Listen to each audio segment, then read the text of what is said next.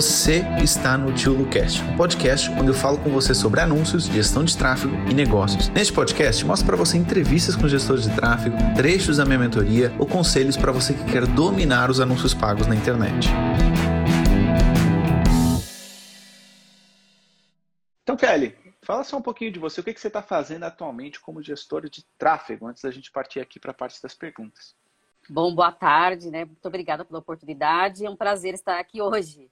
Então, Luciano, atualmente eu trabalho como gestora de tráfego. Eu tenho uma agência com duas sócias em Portugal, né? Nós somos, é, começamos com assistente virtual e eu fiquei com a parte de gestão de tráfego, né? E desde então, desde a mentoria principalmente, as coisas começaram a dar uma guinada boa, né? Graças a Deus. Até porque a gente, quando adquire de conhecimento, a gente tem mais, é, vamos dizer, mais né? argumentos.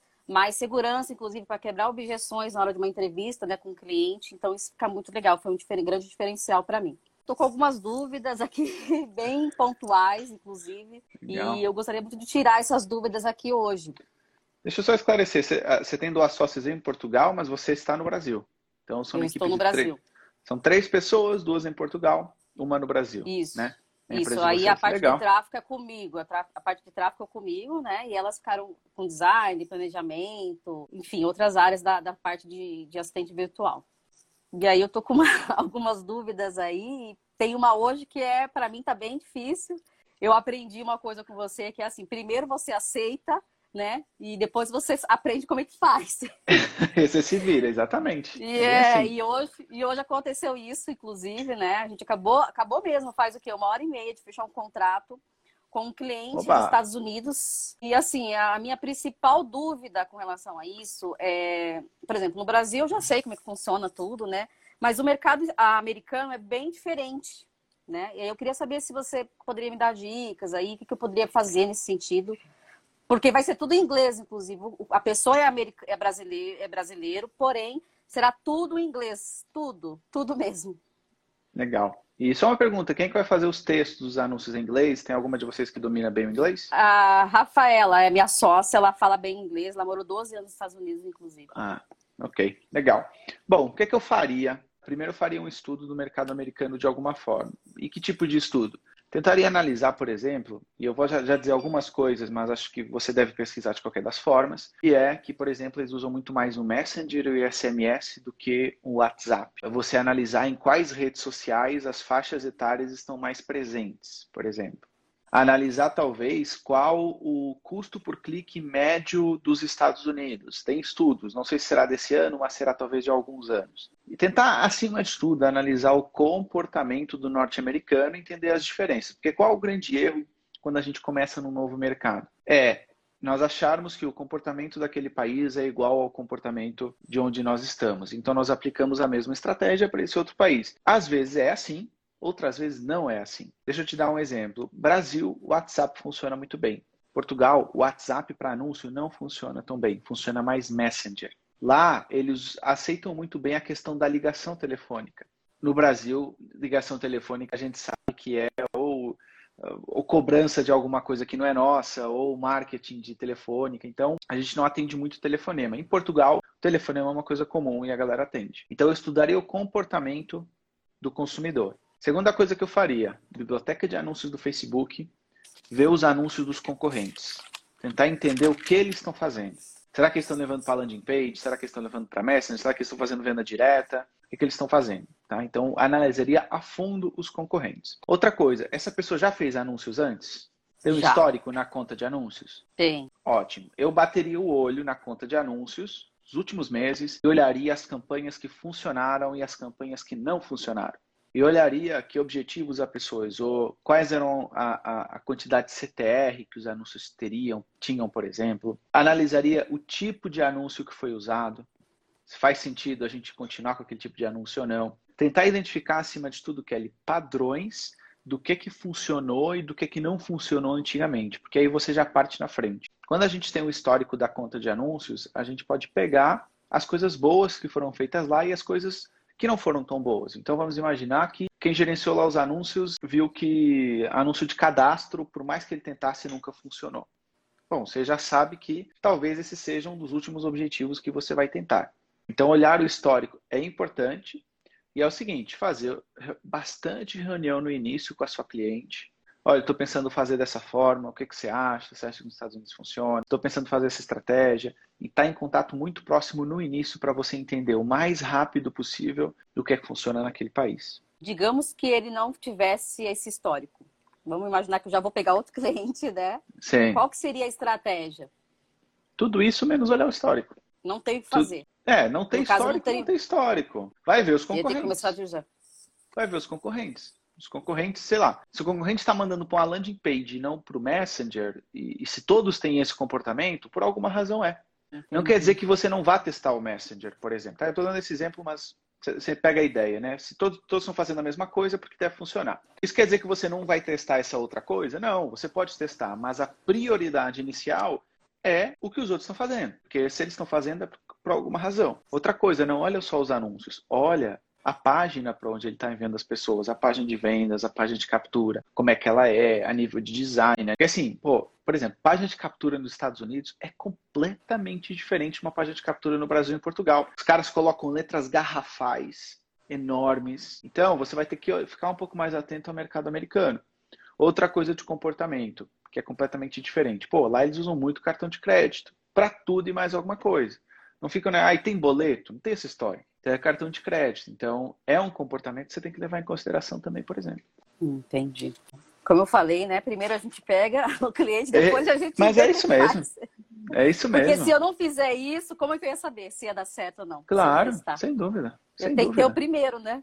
Porque eu fiquei sim, com muito sim. medo. Meu Deus, vamos começar no mercado, eu não falo inglês, eu tenho a sócia que fala, mas assim, é totalmente diferente, né? Mas ah, eu acredito que vai ser uma, um grande desafio para mim e eu vou aprender muita coisa e, quem sabe, né, me abrir portas fora do país, né? Sem dúvida. E é assim que começa, né? Então tá. Bom, essa parte passou, né? Agora tem outras dúvidas pontuais também. Por exemplo, a gente sabe hoje que um domínio ele precisa ser verificado dentro do, do gerenciador, certo? Uhum, e no caso de uma pessoa que nem eu já tenho já um lançamento, já que eu vou começar a fazer agora daqui uns 15 dias o tráfego, e eu já fechei esse contrato em dezembro, então não estava acontecendo essa, essa confusão de iOS e tal, e eu nem mencionei para cliente sobre isso. Mas no caso, Sim. uma cliente que uma pessoa que não tem domínio, ela não tem, é, no caso a página de captura dela vai ser dentro de uma página que a gente vai, vai é, no caso da de Lovers, né? Como que a gente vai fazer nesse caso? A gente vai ter que falar que vai ter que comprar um domínio? Vai. Sem domínio, sem chance. Quer dizer, vai rolar, só que você não vai ter métricas para escalar seus anúncios, não vai ficar. Bom, eu falaria rapidamente: olha, compra o domínio o mais rápido possível. Porque não é de uma hora para outra, não, tá? Você vai lá verificar o domínio, depois de verificar o domínio, você vai ter que criar as conversões. Então é, é um trabalhinho, viu? Ainda é um é, trabalhinho. Eu sei, eu sei tá dando uns trabalhinhos aí. Aí não é na hora é. que ele que verificado que a gente consegue fazer, né? Os não. eventos. Ele demora um pouquinho, é, né? Demora, tem que ter não sei quantas visitas lá para ele começar a ativar. Então não é, não é de uma hora para outra, não, tá? Ô, Luciano, são dúvidas assim, são várias dúvidas diferentes, tá? Então que não tem problema. Que vão surgindo. eu, tô, ótimo. eu anotei é aqui. Legal. Não, por exemplo, se a minha conta ela foi bloqueada, tá? Eu já verifiquei o domínio. Aí minha conta foi bloqueada. Ela já foi verificada lá o domínio. E aí eu vou abrir um outro perfil, um outro PM. Nesse caso, ele vai dar algum erro? É, o que, que vai acontecer? Se a conta foi bloqueada, não tem problema, o domínio continua funcionando, mas mesmo com o, o, business bloqueado, você consegue excluir esse domínio desse business e colocar em outro. Ah, tá. Eu fiquei com essa dúvida aí, me surgiu. Agora, uma dúvida também que está pegando bastante, inclusive agora nesse último lançamento que eu fiz, eu sofri um pouquinho, que é na caso de eventos, compra sabe? Que uhum. a gente uhum. não consegue, que a gente não consegue mais mensurar se tiver numa página da Hotmart, por exemplo. Que que gente, você até explicou na mentoria, mas aí surgiu mais dúvidas depois. Eu queria que você explicasse um pouquinho mais possível. O que acontece? Você tem, imaginar um percurso, página de vendas, o cara foi na página de vendas, clicou no botão, ele foi para o checkout. Do checkout ele comprou, ele vai para uma página de obrigado. Aqui a página de vendas é sua, o checkout não é seu, mas a página de obrigado pode ser também que é que muita gente faz para não ter o trabalho da página de obrigado? Coloca a, uma página padrão do Hotmart. Só que eu não recomendo que você faça isso, porque pensa o seguinte: a pessoa acabou de comprar de você, ela chegou na página de obrigado, confirmação. E você está desaproveitando essa página de obrigado só por ser mais prático. Porque assim, a experiência do cliente ela começa quando? A partir do momento que o cara comprou. Ela começa na página de obrigado. Então você pode fazer uma página de obrigado bem legal, de boas-vindas. Eu nem estou falando de, de, estratégia de anúncio, tá? Estou pensando em experiência como empresa. Então você pode fazer uma página de obrigado diferente. Assim, por que, que você vai deixar isso na mão de um Hotmart, por exemplo? Entendeu? Então, esse é o primeiro ponto. Agora, você não vai conseguir fazer essas mensurações da página de obrigado se você escolher que a sua página de obrigado é do Hotmart. Então, você precisa de construir uma página de obrigado, que é, na verdade é bem simples, tá? Qual ferramenta você usa? No caso aqui está sendo a Lead Lovers. Lead Lovers. Você, tem domínio no Lead Lovers? Tem tem domínio. Você vai construir uma página que vai dizer o seguinte: se você quiser ser prática, obrigado pela sua compra, em breve você vai receber seu acesso. É, isso é, é após a compra, né? A pessoa entrou após a meu, compra. A pessoa entrou lá na minha página de vendas, vai ser direcionada para a Hotmart, que aí eu acho que isso. perde um pouquinho, né? Com a, isso. O evento, não consigo mensurar. E aí, depois disso, ela vai para uma página de obrigado. Exatamente. Você configura lá no Hotmart se após a compra ela vai ser direcionada para a página do Hotmart ou para uma página externa. Você coloca o link dessa página externa, a pessoa compra, ela é direcionada para essa página externa. Ô, Luciano, no caso de um fechamento de um lançamento, acabei de finalizar um lançamento agora, por exemplo. Ótimo. Quais seriam os principais métricas que eu teria que mostrar para o cliente? Assim, quais são os principais resultados? O custo por lead, a média do custo por lead do lançamento, é uma das métricas mais importantes, porque isso vai impactar o lançamento inteiro o quanto foi investido na captura, o quanto foi investido no remarketing para ver as aulas e o quanto foi investido para vendas. Então, deixar isso tudo bem mensurado. Quantas pessoas estavam inscritas para o evento é uma outra métrica que você tem que deixar bem claro para o seu cliente. Você deixar também claro quantas pessoas que compraram não estavam na sua lista de e-mail antes e quantas estavam. Isso é extremamente importante, porque significa quantas elas conseguiu, elas, ela conseguiu transformar de lead fria em comprador. São algumas assim que eu me lembro de cabeça que são importantes, mas vocês têm lá na mentoria vocês têm um documento para preencher. Então assim, é só pegar no documento, assistir a aula, acho que ela tem uma hora, preencher. Debrief, debriefing, não é? Isso, exatamente. Exatamente. Exatamente. Está tudo super bem explicado lá para vocês, inclusive do jeito que a gente faz. Tá bem legal, Você vai amar. Ciano, é, tem aparecido bastante gente é, que está começando a fazer lançamentos agora, né? Tá nessa onda aí de pandemia, quer lançar.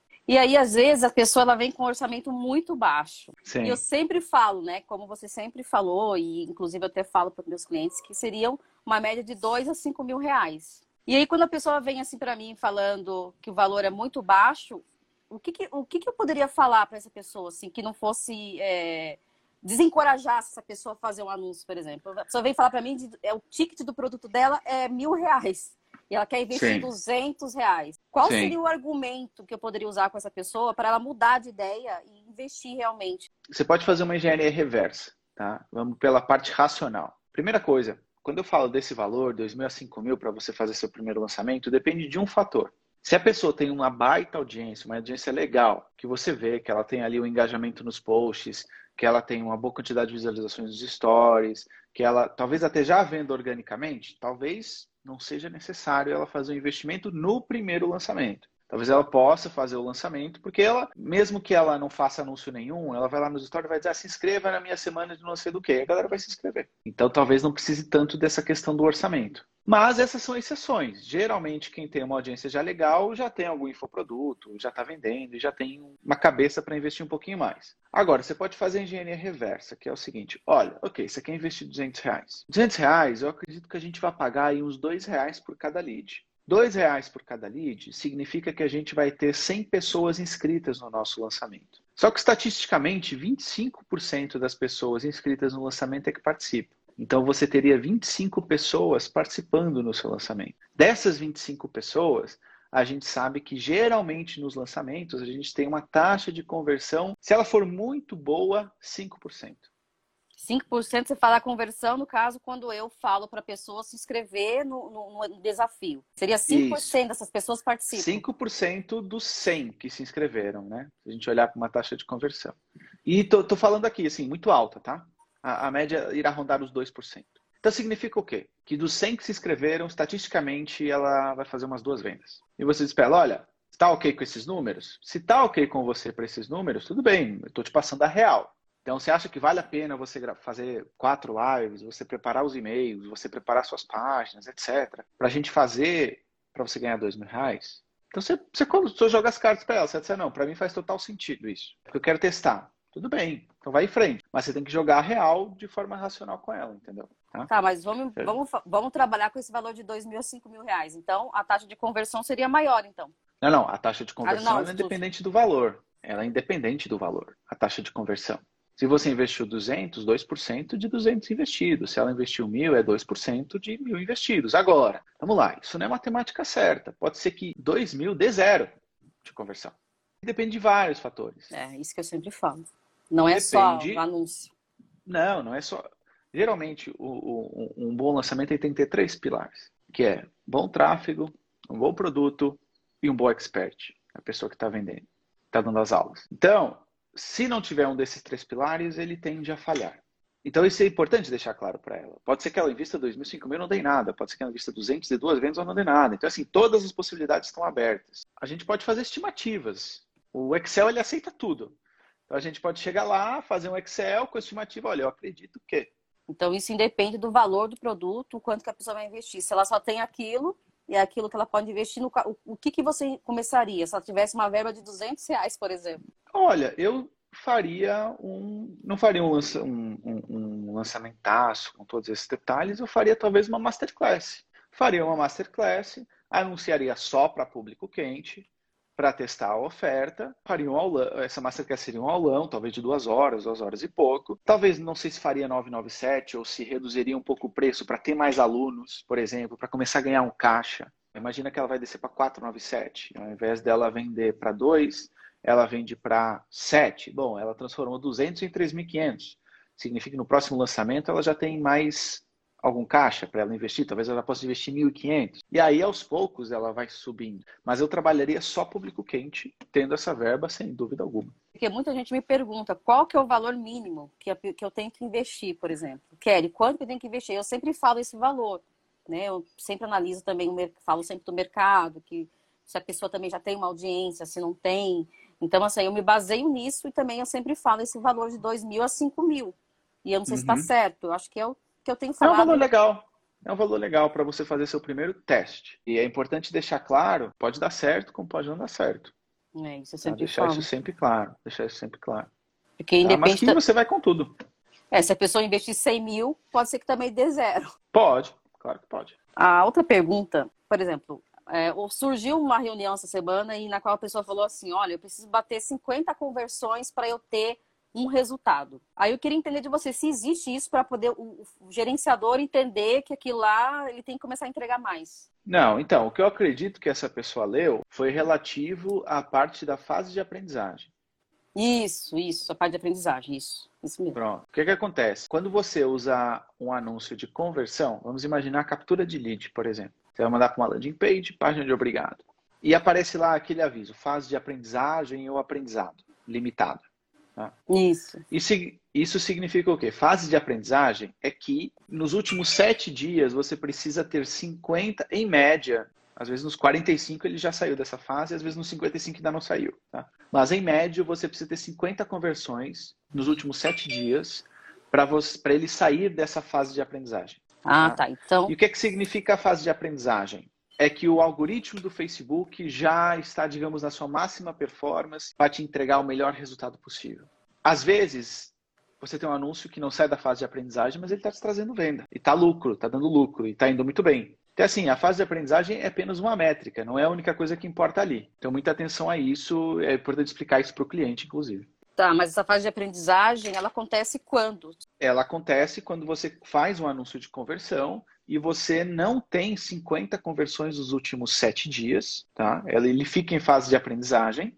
Ou quando você faz uma alteração, por exemplo, muito grande no orçamento, que você passa de 50 reais por dia para 200. Ele volta para a fase de aprendizagem de novo. Ou você mexe na segmentação, ele volta para a fase de aprendizagem de novo. Então, ele é extremamente sensível nesse ponto. O ideal seria aumentando aos poucos, 10%, 20%. Até 30% ele não costuma sair da fase de aprendizagem. Ele não costuma voltar para a fase de aprendizagem, na verdade. Sim, às vezes, Kelly, tá com dane-se para isso, entendeu? Dane-se a fase de aprendizagem porque eu preciso subir, eu preciso bater meta. Às vezes, a campanha entra na fase de aprendizagem e a performance continua igual ao que estava antes. Entendeu? Não quer dizer que vai piorar.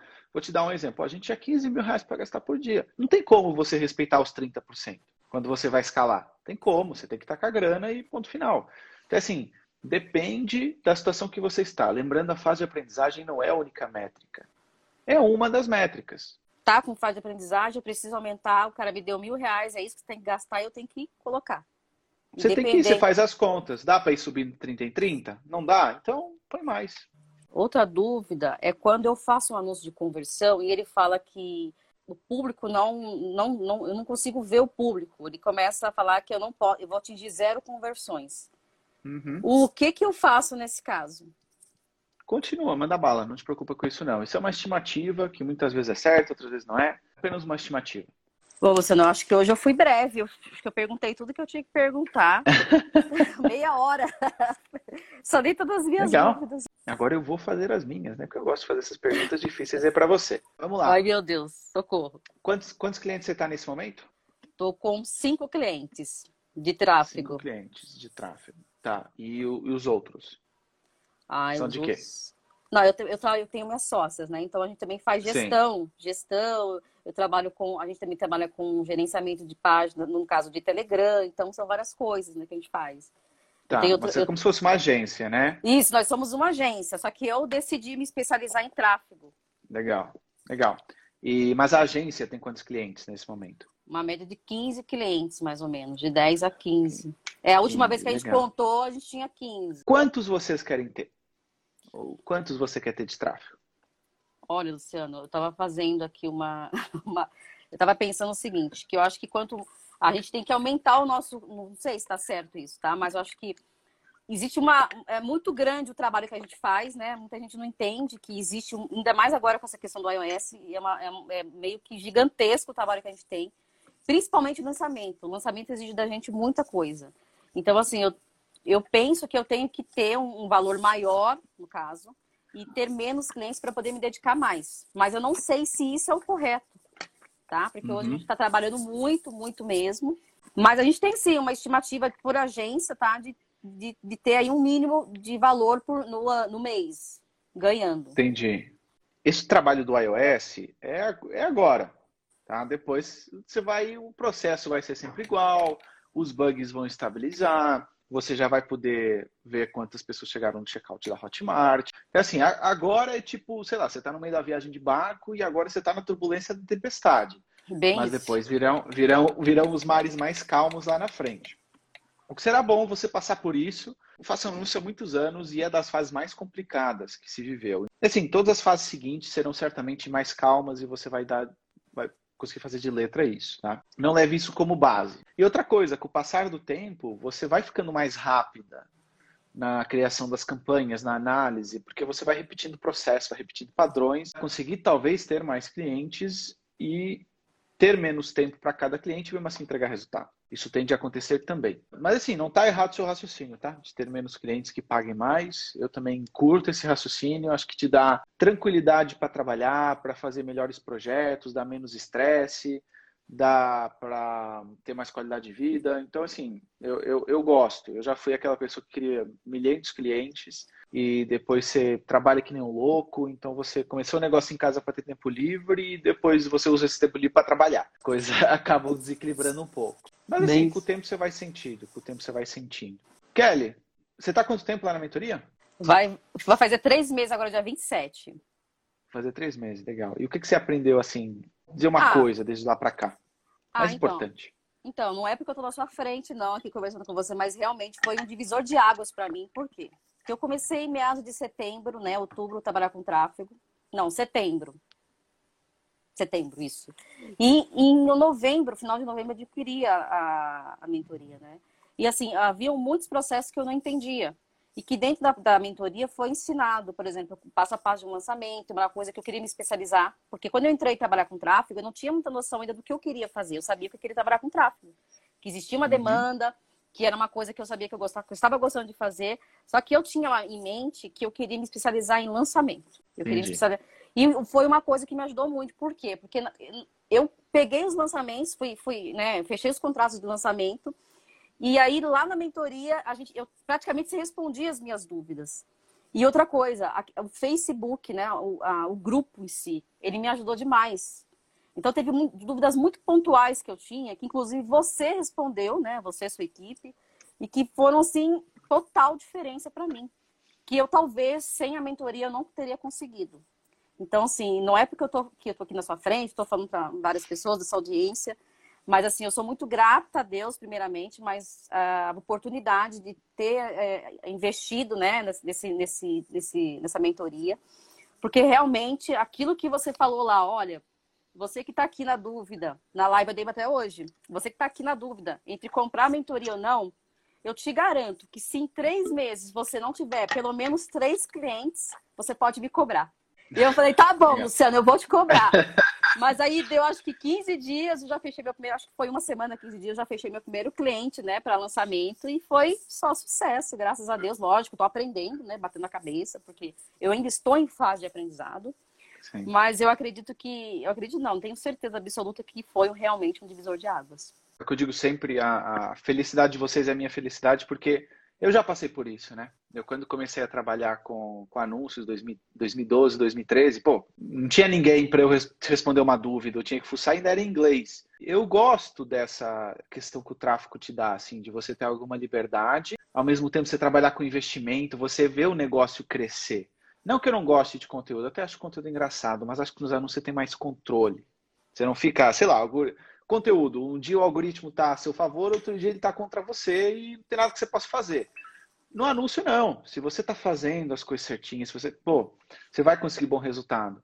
E o cliente ele valoriza muito quando o cara é de tráfego. E, e, e, sem dúvida, o tráfego pode mudar um negócio. Um tráfego bem feito muda um negócio. Muda um negócio. Então, assim, tem muito empreendedor precisando de gestor de tráfego para mudar o um negócio, principalmente nessa pandemia. Os caras não podem abrir negócio local, pô, os caras estão precisando. Então, muito bom. Muito feliz, porque eu gosto de que, que vocês invistam e tenham 10 vezes o retorno. Isso que me deixa muito feliz. É. Muito feliz mesmo, Kelly. E uma coisa que eu tinha muita certeza, assim, na, na minha cabeça, né? Porque eu trabalho desde 2018 com o digital, né? É que, assim, eu queria alguém, assim, vamos dizer, estivesse perto, vai, para me auxiliar. Porque Sim. seria algo que eu ia investir sabendo que eu ia conseguir ter resultado. E foi, eu não queria ficar em vídeo do YouTube, não estou falando que não tem conteúdo bom do YouTube, mas assim, é uma, é uma, é uma é obesidade mental que a gente fica. Então eu tinha muita certeza que eu queria ser gestora de tráfego para lançamento, não quer dizer que eu não posso fazer um e-commerce, já surgiu propostas, né? Mas eu, eu tinha muito esse foco. Não, eu quero trabalhar com lançamentos. E aí, quando eu entrei na mentoria, eu falei, cara, estou no lugar, é isso que eu preciso. E aí, até então, e eu não quis mais saber de outra coisa, entendeu? Foi assim, paixão mesmo pelo trabalho. Já estava gostando, mas aí eu passei a gostar mais ainda. E é isso. legal, legal, Kelly. Você falou um ponto muito importante, que é a questão da obesidade de informação. Porque às vezes a galera diz, ah, para que eu vou comprar um curso, uma mentoria, se tem tanto conteúdo livre no YouTube? Não, tem conteúdo, você, você consegue ser bom profissional vendo só conteúdo. Você consegue, só que provavelmente você vai demorar mais, provavelmente você vai cometer mais erros e provavelmente você vai ter que estudar 100 coisas para descobrir aquela que realmente era importante. Então ali é, é encurtar caminho e mais rápido. Muito bom, muito bom esse E não ponto. tem suporte, né? Você não vai ter o suporte que eu tive agora. Nesse auge do lançamento, com a iOS mudando, eu falei, meu Deus, eu vou lá com a Dayana, vou lá para o Luciano. O povo respondia assim em horas, sabe? Foi muito bom, foi demais, foi muito Legal. bom mesmo. Feliz demais, Kelly. E você? O que você quer fazer como gestor de tráfego com a sua vida pessoal? O que você quer fazer? Olha, eu quero primeiramente, né, ter qualidade de vida que ultimamente está por conta desses começos, né, de trabalho, né, existe Sim. aí uma uma demanda por financeiro, isso não tem jeito, né? Eu quero dar qualidade de vida para minha família, eu quero poder é, viajar, né? Eu acho que acho que nesse sentido está perguntando, né? Sim, eu quero sim, sim. eu quero conhecer Portugal ano que vem. Quando que vem acabando a pandemia, eu quero conhecer as minhas sócias lá em Portugal. Então, é tudo isso, sabe? Dar qualidade de vida para minha família. É isso, sabe? Poder viajar para outros países, poder atender pessoas de outros países, que eu também tenho. Já comecei agora, né? Começando com os Estados Unidos. Mas é isso. Qualidade de vida, é coisa que a gente não encontra no CLT, né? E, e aquela coisa do, do, do poder trabalhar, né? E, e o dinheiro tá ali, tá, tá, tá entrando e as pessoas já vão te procurar e porque você é bom, né? As pessoas não vão te procurar porque ah, porque o seu valor é barato ou não. É porque você é bom. Sim. Então eu acho que a minha Exatamente. principal objetivo é esse. É ser uma gestora de tráfego que as pessoas não vão me procurar por preço, mas pelo trabalho que eu entrego. é para outras pessoas. Legal, muito bom. Gostei, gostei desse princípio. Gostei desse princípio. Acho um princípio bem legal. Kelly, muito obrigado. Eu que agradeço. Pelo carinho, pelo seu tempo, pela confiança. Muito bom estar aqui com você. É, foi uma troca de ideias muito legal. Vamos em frente com esses lançamentos, porque tem muito mercado. Dá para fazer muito dinheiro, transformar muitas vidas, ajudar muita gente. Então, vai em frente, vai em frente com isso, porque dá para fazer muita coisa. Eu que agradeço, Luciano. Obrigada por tudo mesmo, pelo suporte, por tudo. Muito obrigado por ter assistido esse podcast até o final. E se você gostou dele, compartilha com algum amigo, com alguma amiga que quer aprender mais sobre anúncios ou que quer ser gestor de tráfego. E lembre-se, se inscreva aqui no canal para você ser avisado de novos episódios do podcast. E lembrando também que nós temos uma aula toda terça-feira no meu YouTube para você aprender mais sobre anúncios. Então vai lá, dá um pulinho no meu YouTube, fica atento também para as aulas ao vivo que nós temos uma vez por semana. E se você quiser aprofundar os seus conhecimentos, entre na minha mentoria, porque ela vai te ajudar bastante, tá bom? Um abraço e até ao próximo podcast.